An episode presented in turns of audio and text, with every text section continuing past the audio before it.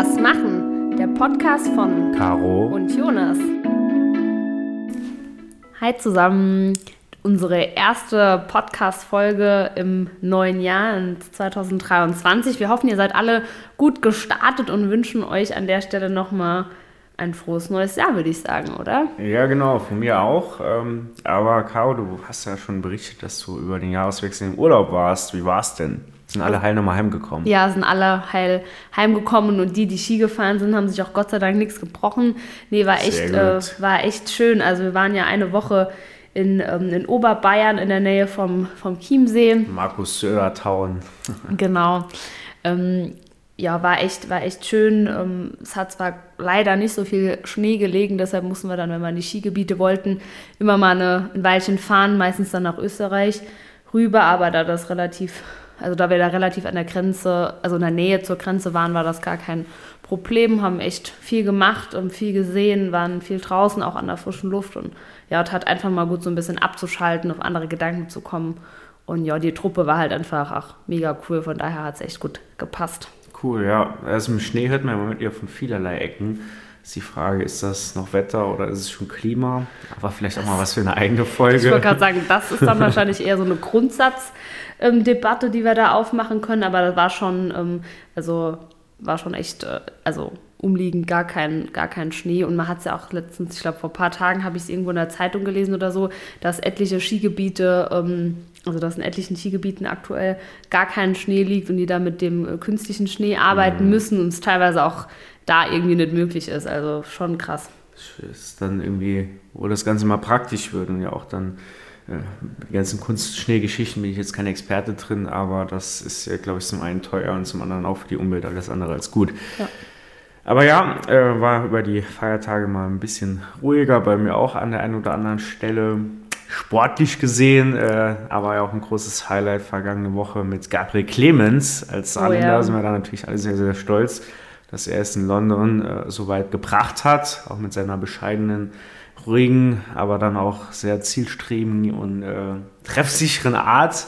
Ja, das war schon krass. Also ich habe ja wirklich gar keine Ahnung von Dart. Also früher hat man das mal, wenn man irgendwie so in der Dorfkneipe oder so war, hat man da mal Dart gespielt. Da war ich ganz froh, wenn ich irgendwie äh, die Dart, wie nennt man das, Tafel? Äh, die Dartscheibe. Ja. Tafel. ja. ähm, ähm, wenn ich das Ding getroffen habe und nicht irgendwie den Gast Komm, nebenan. den Gast nebenan.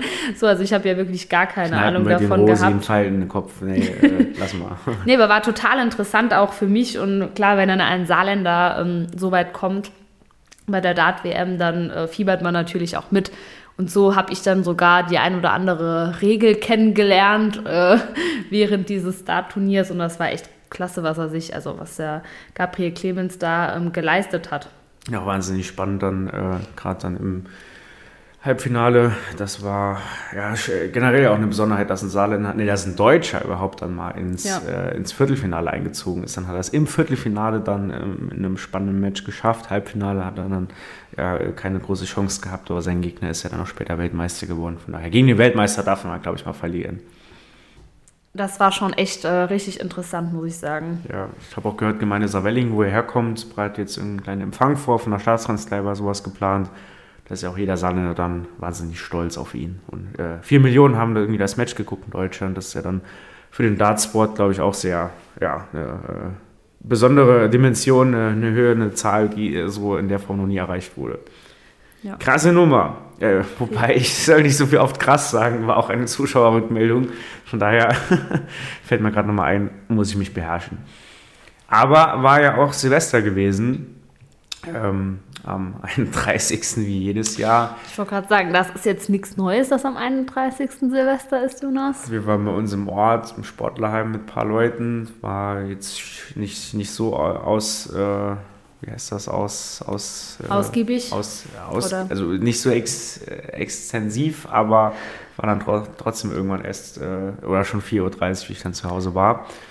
Ähm, ja gut, aber, wir waren um 8.30 Uhr im Bett, also wir wollten dann unbedingt oh, noch den ja, Sonnenaufgang äh, mitbekommen. Okay. Ja. Der Himmel war ziemlich klar im Saarland, von daher hat man von den Raketen ziemlich viel gesehen. Das war schon ganz nett, aber es sind ja leider auch äh, viele schreckliche und hässliche Szenen an Silvester passiert.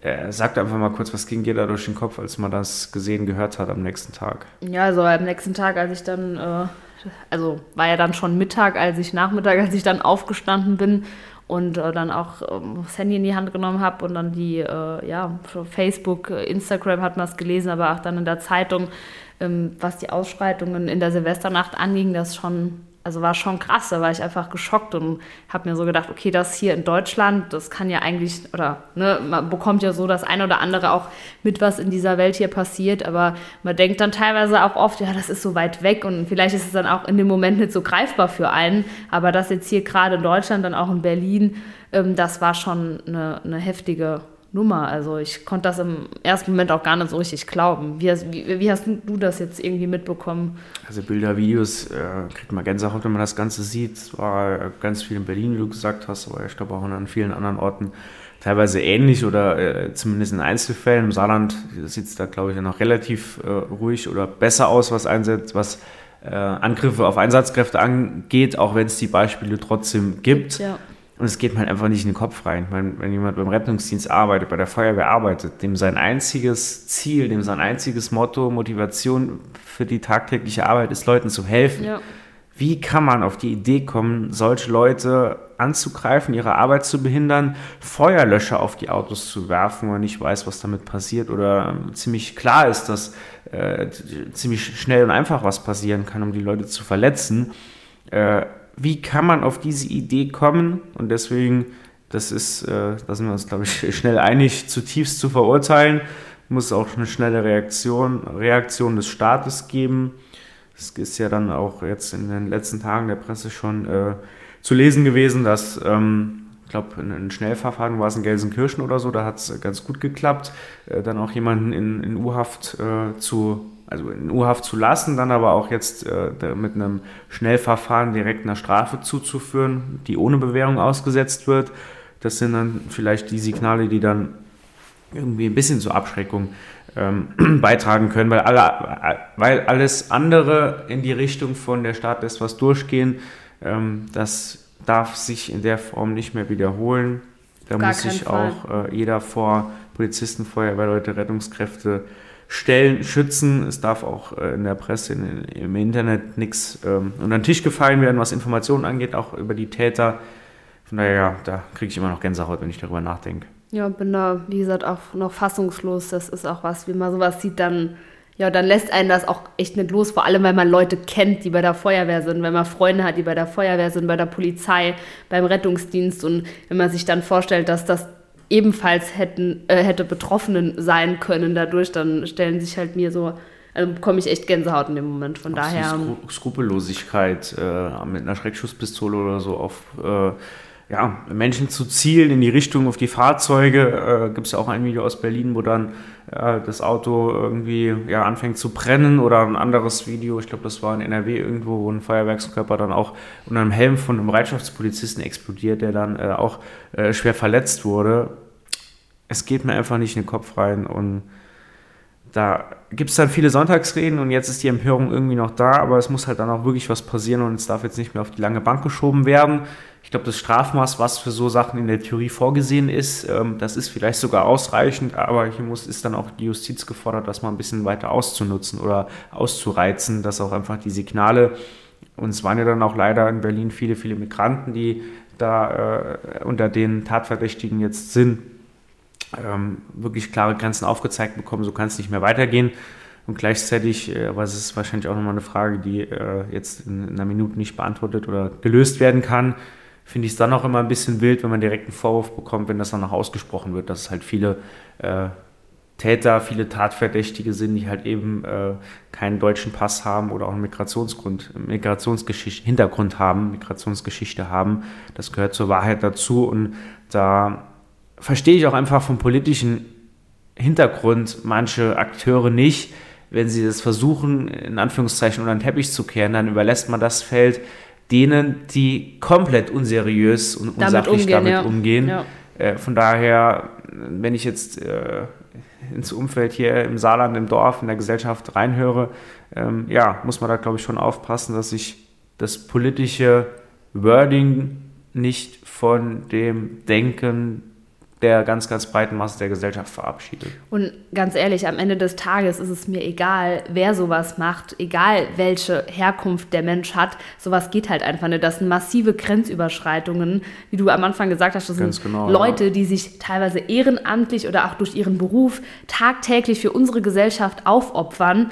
Ähm, das verdient Respekt, Anerkennung und schon gar nicht solche Grenzüberschreitungen. Äh, und da muss man wirklich auch sagen, äh, da bin ich auch froh, dass jetzt zum Beispiel auch Frank Wagner, der Generalsekretär der CDU, SADO, auch klare Worte gefunden hat und auch gesagt hat, dass egal, also dass es einfach eine klare Kante gegenüber, also gegen die äh, Randalierer geben muss und da bin ich auch absolut ähm, der Meinung und da helfen dann auch keine irgendwie Scheindebatten über Böllerverbote fragen, oder sowas. Ja.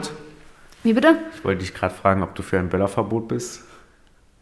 Eigentlich eher nicht. Also so vom Bauch her, vom Bauch aus hätte ich gesagt, nee, finde das eigentlich immer ganz schön an Silvester. Ich meine, ich kann das auch verstehen, äh, wenn man das jetzt, also wenn man es nur an Silvester machen soll, ähm, auch wegen der Umwelt und so weiter. Aber ich sag mal, wenn sowas passiert, dann stellt man sich halt trotzdem nochmal die Frage, ob man nicht auch dieses Thema nochmal an also ansprechen soll. Habe jetzt auch von, schon öfter mal von der einen oder anderen äh, Gewerkschaft oder so der Polizei ähm, mhm. gelesen, dass die jetzt auch äh, für ein Böllerverbot sind, dass zumindest halt in dem Bereich diese Ausschreitungen eventuell was das Böller, also was das Böllern an sich angeht, dass das schon mal zurückgeschraubt wird.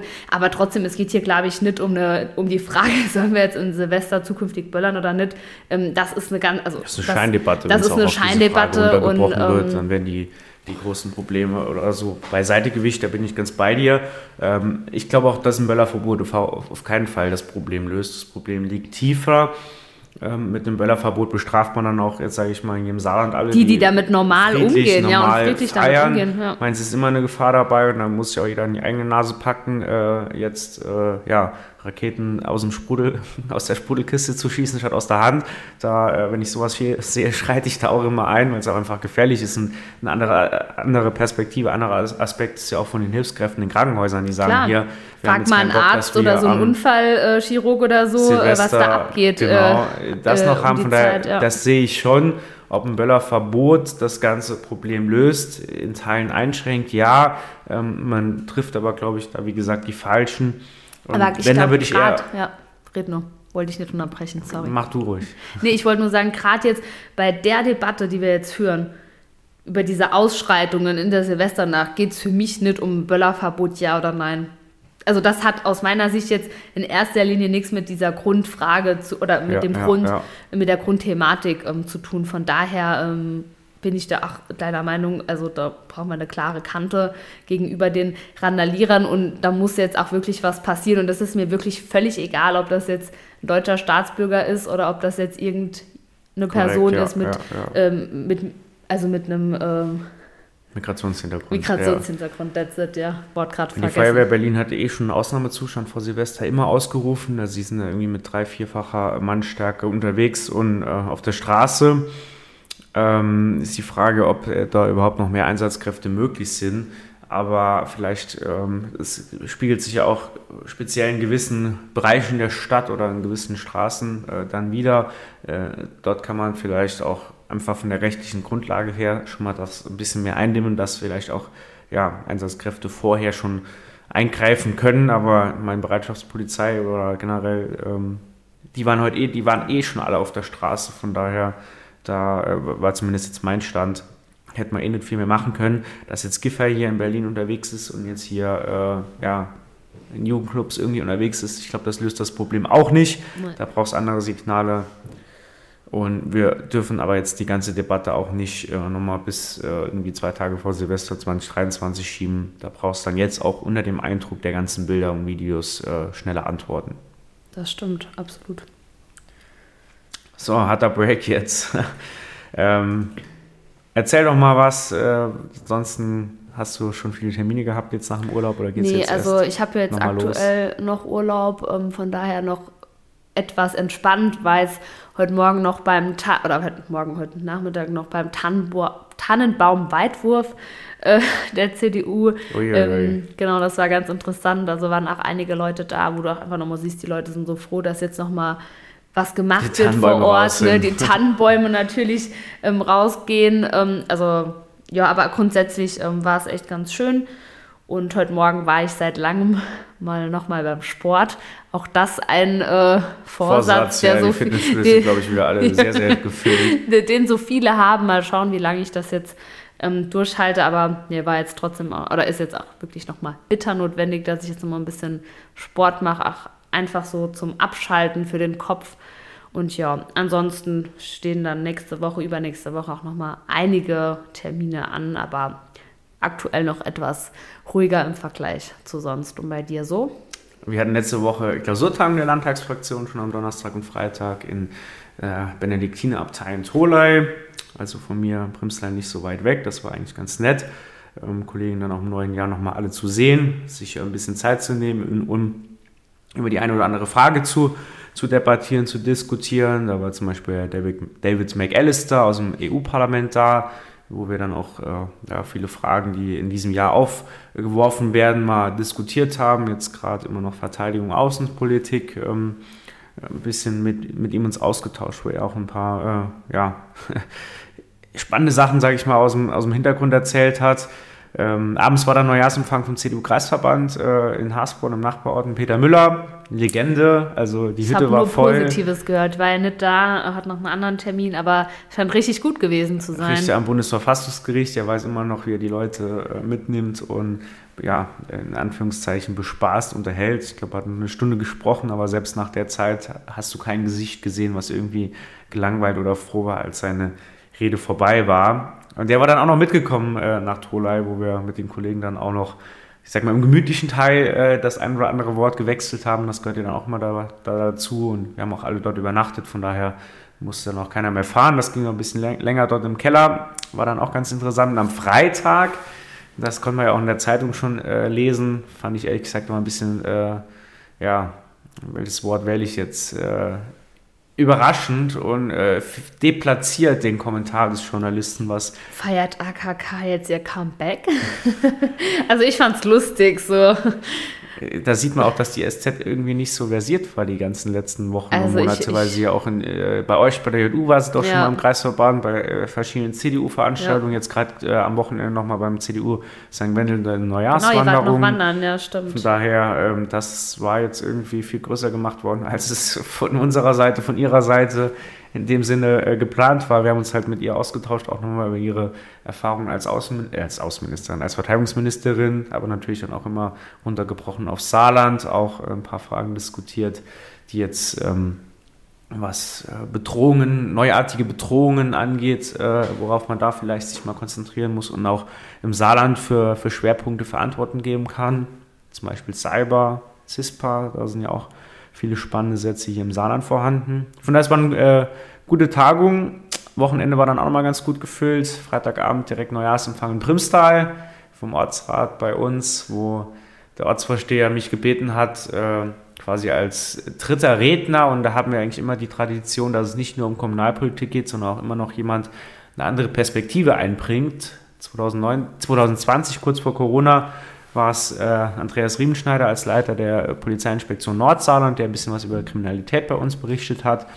Und jetzt hat äh, unser Ortsvorsteher mich gebeten, von meinen ersten Erfahrungen im Landtag zu berichten. Primstal am Landtag bin ich der Zweite in der Geschichte. Gibt, Krass, da gehst du ja in die, in die Geschichtsbücher ein. Gemeinde Nonnweiler gab es sogar nur drei Abgeordnete insgesamt und davon waren zwei auf dem Neujahrsempfang, weil der Crazy. Gesundheitsminister Magnus Jung war auch am Start. ähm, äh, genau, das war am Freitagabend dann noch ähm, ganz interessant. Und am Samstag hatte ich eine ganz, ganz große Ehre bei der Versammlung der Feuerwehr Primstal. War irgendwie doch genau 20 Jahre der Ehrenlöschbitz, Ehrenlandesbrandinspekteur aus Primstal, der Bernd Becker, war immer Schirmherr der Veranstaltung. Und da haben die äh, Kameradinnen und Kameraden mich gefragt, ob ich jetzt äh, dieses Amt übernehmen will. Habe ich mich sehr darüber gefreut wird sich jetzt überlegen, Schirmherr der Veranstaltung, was heißt das? Äh, man darf natürlich die Größe irgendwie da lassen, aber primär geht es darum, die, äh, den Fleischkäse am Abend zu sponsern. Und diese Rolle habe ich dann natürlich gerne und voller Ehre übernommen. Sehr cool. Dann haben die sich wahrscheinlich alle sehr, sehr gefreut, dass du da warst. Ging auch ein bisschen länger, genau. Von daher war das letzte Wochenende da auch nochmal ganz gut ausgefüllt. Zu dem Highlight der nächsten zwei Wochen kommen wir dann am Schluss. Ich schaue mal gerade auf die Uhr, wie lange wir jetzt schon reden, dass wir es in etwa abschätzen können. Ich glaube, knappe 20 Minuten. Wir also, können vielleicht noch so einen Mini-Blog einbauen. Ich hatte ja mal bei Insta gefragt, äh, ob die Leute noch irgendwelche konkreten Fragen haben, ah, die ja, wir mal stimmt, ansprechen stimmt. wollen.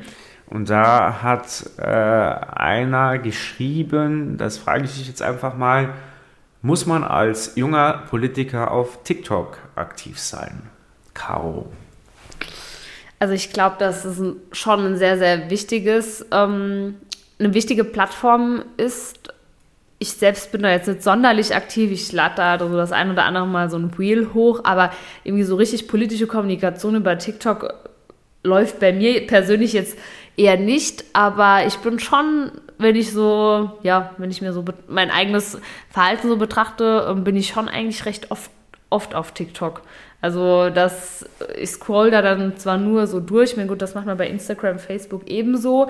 Ähm, ich finde das, äh, finde das eigentlich schon, also die Plattform schon an sich sehr, sehr interessant, aber die ist halt verdammt schnell liebe, mhm. lebig. Ähm, und du musst da gefühlt aus meiner Sicht, um da wirklich eine Reichweite zu generieren, echt tagtäglich was machen. Das ist halt verdammt, äh, verdammt viel Aufwand auch und schwierig. Aber ich glaube trotzdem, dass du gerade junge Leute, also so die doch noch jüngeren als mhm. wir jetzt, ähm, dass du die gerade schon über TikTok auch ansprechen kannst. Also von daher wenn man die Kapazitäten irgendwie hat oder wenn man so, wenn man auch sagt, man hat irgendwie Spaß daran, auch so ne, mit, mit Bild und Video und so weiter, ähm, dann würde ich das schon empfehlen oder fände ich das schon nicht verkehrt. Ich habe mich auch vor irgendwann mal angemeldet dort, aber steckt da auch jetzt nicht so viel Energie rein.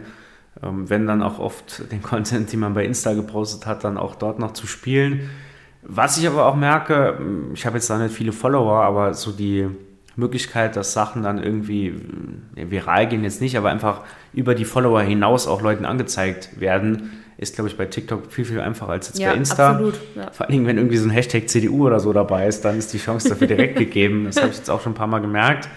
Ähm, aber ja, äh, Hubs müsste es mehr nutzen. Von daher, wenn ihr da auch irgendwelche Ideen habt, was wir mal machen sollen, irgendwas tanzen oder so. Äh, oh, oh, das wird das wird interessant. Lass machen. Äh, genau. Schickt uns das und dann ähm, der neueste heiße Scheiß um Social Media Himmel ist ja eh Be Real.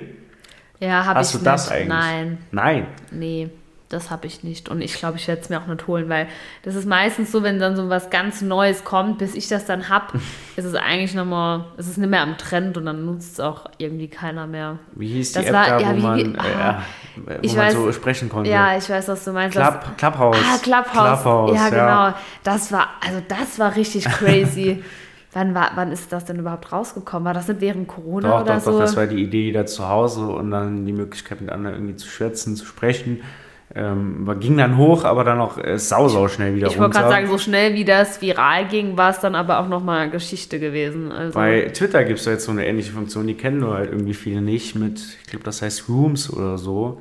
Funktioniert nee, ähnlich, aber äh, hat dann wohl auch jetzt nicht so die, die Riesenreichweite. Die Frage am Schluss, äh, für, gibt doch mal, oder ich fange mal so an. Nächste Woche geht es jetzt wieder im Parlamentsbetrieb richtig los. Die äh, Fraktion trifft sich wie jede Woche nochmal normal, verschiedene Ausschusssitzungen, Plenum dann äh, Mitte Januar. Aber wir kommen zur letzten Frage. Caro, was ist dein Highlight der nächsten zwei Wochen? Also Highlight bedeutet ja nicht immer, dass es zwingend irgendwie so ein positives Highlight äh, sein muss, sondern also ja, bei mir ist es jetzt tatsächlich die Kiefer-OP ähm, am 16. Januar ähm, wo, wo ich jetzt, sage ich mal, auch mich schon so ein bisschen darauf vorbereite, dann auch entsprechend gucke, dass ich alle Termine irgendwie davor ähm, erledigt bekomme, alles, was irgendwie wichtig ist, jetzt auch wenn ich nächste Woche dann nochmal ähm, arbeiten gehe, dass ich da alles abgehakt bekomme von der To-Do-Liste. Von daher ähm, ist das schon gedanklich sehr präsent jetzt aktuell. Und dann mal gucken, wie lange ich dann irgendwie ausgenockt bin, wobei das ja dieses Mal nur eine kleinere Geschichte sein wird. Ich habe es ja, glaube ich, schon mal gesagt, ähm, dass jetzt nur noch die Platten und Schrauben, ähm, die ich jetzt im Kieferknochen habe, hört sich jetzt ziemlich eklig an, aber die kommen halt einfach raus. Das wird also nicht mehr so eine Riesensache, aber ich denke schon, dass ich so ein paar Tage dann Ruhe brauche und das, da das ja auch nicht so meine größte Stärke ist, Ruhe zu mhm. halten, mal schauen, äh, wie mir das dann ähm, gelingt und dann gucke ich weiter. Genau. Wünschen wir dir auf jeden Fall alle äh, guten Verlauf, gute Besserung und Das sind, wird schon. sind gespannt, ob man beim nächsten Mal irgendwas davon hört, dass äh, da was passiert ist.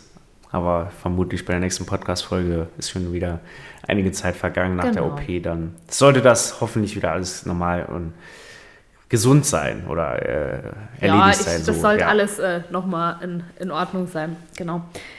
Und äh, Jonas, wie sieht es bei dir aus? So, Highlight der nächsten zwei Wochen? Was steht das da ist so dann an? ein bisschen positiver bei mir und zwar am Sonntag, jetzt 15. Januar, äh, findet das große Neujahrsfrühstück der JU-Kreisverbände Neunkirchen und St. Wendel statt.